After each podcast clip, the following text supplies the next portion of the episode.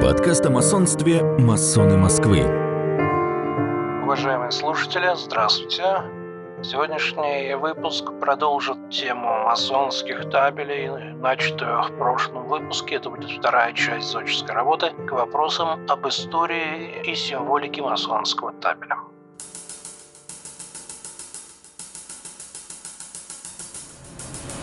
Масоны Москвы. Разоблачение. Exposures. После появления в начале 1730-х годов масонства во Франции было множество книг, изданных для общего освещения работы ложи. Эти книги были переизданы, некоторые из них были переведены и изданы на английском языке. Понятно, что спрос на информацию не был обеспечен не столько людьми, заинтересованными тем, чем занимаются масоны, а скорее самими масонами. чтобы узнать, как ритуалят другие масоны. Большая часть имеющейся у нас ранее информации из таких вот французских и английских разоблачений.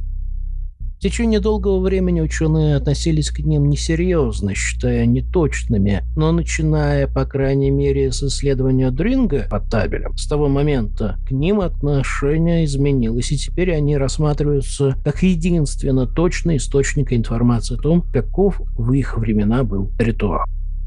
Первое иллюстрированное представление табели ковров было найдено во французских разоблачениях, относящихся к периоду 1742 года. В библиотеке нашей Великой Ложи они имеются в оригинале. К сожалению, нужные схемы еще не готовы, и, увы, когда готовили схемы для этой лекции, книга Гарри Кара по ранним французским разоблачениям была недоступна. В любом случае, нам известно, что табели ковры в 1742 году уже использовались, в особенности в третьем градусе. Табели ковры и все, что с ними связано. Табели ковры и настилы, по сути, отдельная тема. Но я должен ее коснуться, чтобы уточнить некоторые детали. Во многих наших ложах, например, Aids and Granville, Marple и Камлупс, на табеле нет никаких деталей убранства. Ложи первого градуса не мозаичного пола, не обрамляющие его зубчатой каймы, отчего на табелях указанных лож нет мозаичного пола и зубчатой каймы, не мне судить. Знаю только, что в зале моей ложи в Ричмонде они есть. И в зале Лэндфорд на острове Ванкувер настоящий мозаичный пол. И в недавно отреставрированной ложе Каррисдейл замечательный ковер с изображенным мозаичным полом, а также четырьмя кистями по углам.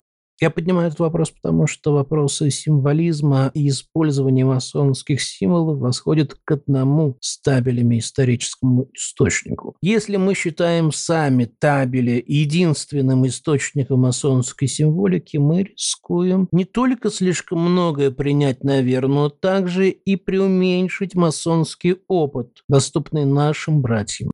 Могу пояснить это, сказав о ложах, чьи собрания проводились в непостоянных местах встреч. Как правило, это залы церквей или что-то другое, что масоны использовали для своих собраний и должны были каждое такое место превратить в ложу. Обычно в ложе бывает часть убранства, присутствующего на табеле ковре.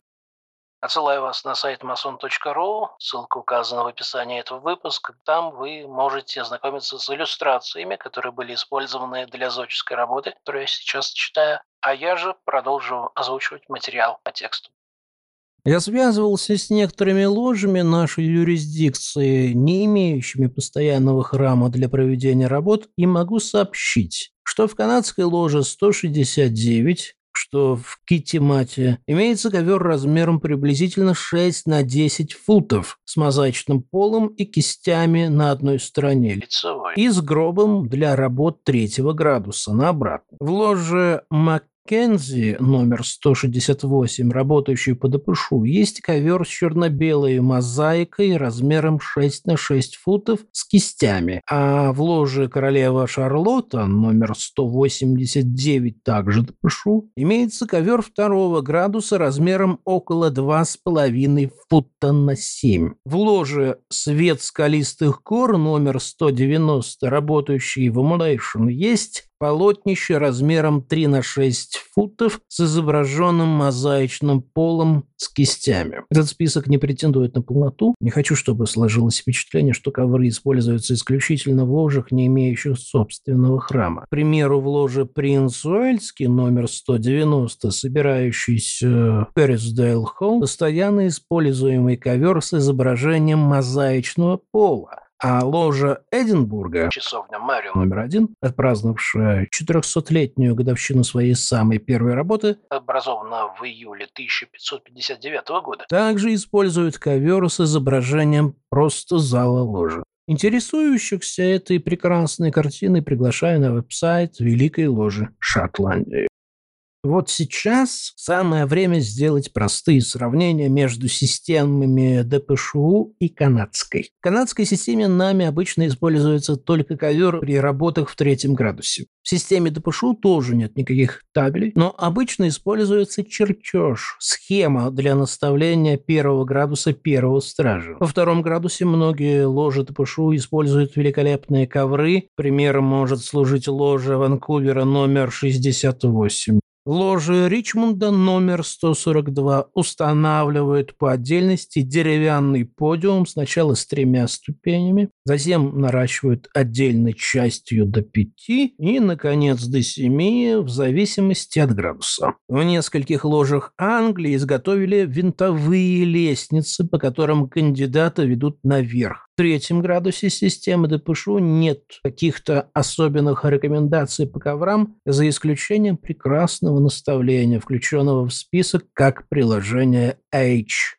Дополнительное наставление в степени мастера-масона. Ритуалом устанавливается, что это наставление нужно проводить по рисункам или самому ковру третьего градуса. Хочу поблагодарить великого секретаря за возможность ознакомления с этой частью ритуала. Масонская символика. Если вы уже читали статью Великой Ложи Шотландии о коврах, вы могли бы подумать, что масоны настроены против украшательств. Далеко не так. В XVIII веке масоны украшали не только элементы убранства ложи, но и вообще все, на чем можно было мало-мальски рисовать.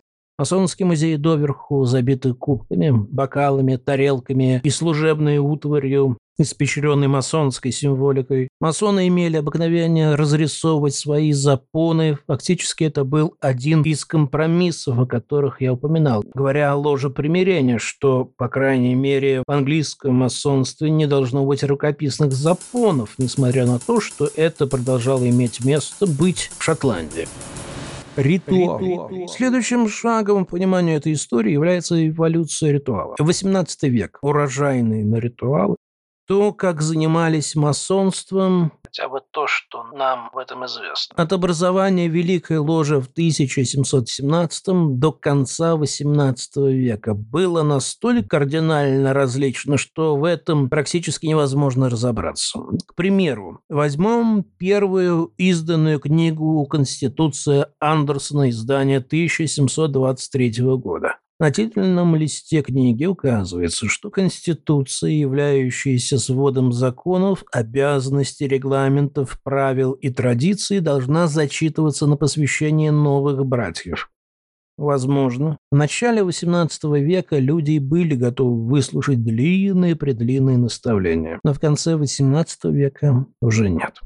Фактически самый первый закрытый для профанов масонский текст, напечатанный в Англии после образования Великой Ложи, был «Масонство в разрезе», Причарда 1730 года, установленная исключительно на катехизисе к ритуалу. Эта публикация определенно не обошлась без участия самих масонов, однако вопрос, был ли в этом посыл того, что хотел объяснить Андерсон, повис в воздухе. Не буду зацикливаться на этом. Это совершенно другая тема, и по ней уже было много написано. Престон – хороший вариант для возобновления этого анализа, так как его книга «Иллюстрация масонства», вышедшая в 1772 году, была очень популярным переделом катехизиса. Но это была не основная причина популярности Престона. После успеха своей публикации 1772 года Престон разработал собственное наставление для каждого из трех градусов и обучал им по отдельности. Эти тексты, легшие в основание канадского ритуала, по которым работают в нашей юрисдикции, Престоном фактически никогда не издавались. Он преподавал их и работал по ним, и в этом он был частью несколько большего объединения в конце XVIII века масонских ученых и философов, возможно, даже предпринимателей, написавших свои собственные варианты наставлений, таких как Финч, Коул и Браун. Именно от последних двух мы можем получить информацию о первом определенном использовании табелей. Коул, как и Браун, разрабатывали табели как учебные пособия для первого, второго и третьего градусов. Были версии табелей и раньше, коуловских и брауновских, о которых я не упоминаю, но их трудно классифицировать по какому-либо признаку. И говоря откровенно, я должен использовать более качественные репродукции, взятые из публикации Хонча, а не Дринга. Попадались некоторые круглые табели, явно для первого и второго градусов. Также было несколько ковров того же времени, предназначавшихся для наставлений в первом, втором и третьем градусах. В определенный момент, когда градусы относительно сформировались, в ложах привыкли к присутствию не только табелем самой ложи, но и табелей ложек градусов. Описано не являлось частью импульса ни для помещения ковров к треноге, делавшего их треножниками, ни для трансформации их непосредственно в табели. Доски не были одинаковы по размеру или форме, Часть из них была больших размеров. на 3 фута. Некоторые были изготовлены так, что на одной стороне был первый градус, а на другой – второй с малой переносной доской для третьего градуса. Другие доски были выполнены как современные домашние шахматные доски на петлях, так что когда они в сложном состоянии, то с одной стороны первый градус, с другой второй, а в раскрытом состоянии третий градус во всей своей красе. Дапели располагались так, что братья размещались вокруг и смотрели на них во время наставления градуса. История табелей довольно коротка ввиду высокой стоимости их изготовления специально для каждой ложи. И постепенно их стали заказывать у коммерсантов. Насколько мне известно, единственные рукописные табели в этой юрисдикции используются ложей Бурарт номер 50 и ложей Герцог Нота номер 64. Хотя и понятно, что был обширный рост ритуальной работы к концу XVIII века, и, само собой, после объединения или ложи примирения, но неверно предполагать, что ритуалы, по которым в то время работали в Англии. Я полностью исключаю Шотландию и Ирландию изменили внезапно. Случайно я наткнулся на упоминание того, что в провинции Северный Уэльс первые толкования табелей появились 21 марта 1872 года. Теперь я собираюсь пробежаться по художникам табелей в хронологическом порядке, используя примечание Ходича. Первый из художников – Джон Коул, опубликовавший иллюстрации масонства в 1801 году. Второй художник Джон Браун, автор масонского ключа мастера к третьему градусу в 1802 году. Джон Браун представляет интерес по ряду причин. Прежде всего, он был учителем, и способ подачи материала в его наставлениях показывает его интерес к возможности передачи информации. Также он известен тем, что его книга зашифрована. Вообще, множество масонских книг и схем были зашифрованы, в особенности книги ритуалов. Это давало гарантию, что профаны не узнают тайну ритуала. Однако масонам приходилось приобретать книги с ключом к шифру, иначе они тоже не смогли бы прочесть ритуал. Третий художник – Джейкоб, известный нам лишь своей фамилией. Четвертый художник – Джосайя Боуринг. Он общепризнанно лучший из всех художников. На что вы обратите внимание на табеле первого градуса, если, конечно, посетите страницу с текущей статьей, которую я сейчас озвучиваю на сайте mason.ru, ссылка в описании. Так, это ключ, висящий прямо под надеждой. Это средняя женщина на лестнице Якова. Такой же висящий ключ вы обнаружите на табелях первого градуса Джейкоба и Коула. Это связано с катехизисом, цитату из которого я привожу ввиду ее интересности. «Четверо коронованных», номер 84 от 1971 года, страница 327. Также это указывает на часть утерянного или вышедшего из употребления материала, если доверять следующим наставлениям по табелям. Отрывок из наставления трех степеней наставления первого градуса. Часть первая. Вопрос. Как, они, масоны, опознают друг друга? Ответ. Знаками, прикосновениями и особыми словами. Будучи масонами, как можем мы постигнуть? Посредством ключа. Висит он или же уложен? Он висит. Почему предпочтение, чтобы висел? Ибо брат зависит от брата, и ложь на него не возведет. Обязательно. Сей совершенный ключ, кой есть язык вольного каменщика, должен достойно отзываться о брате своем, как в отсутствии его, так и в присутствии брата. Однако же, ежели сие невозможно без нарушения законов чести и совести, следовать тогда надлежит прекрасной добродетели цеха нашего, коя есть молчание. Продолжение следующей части.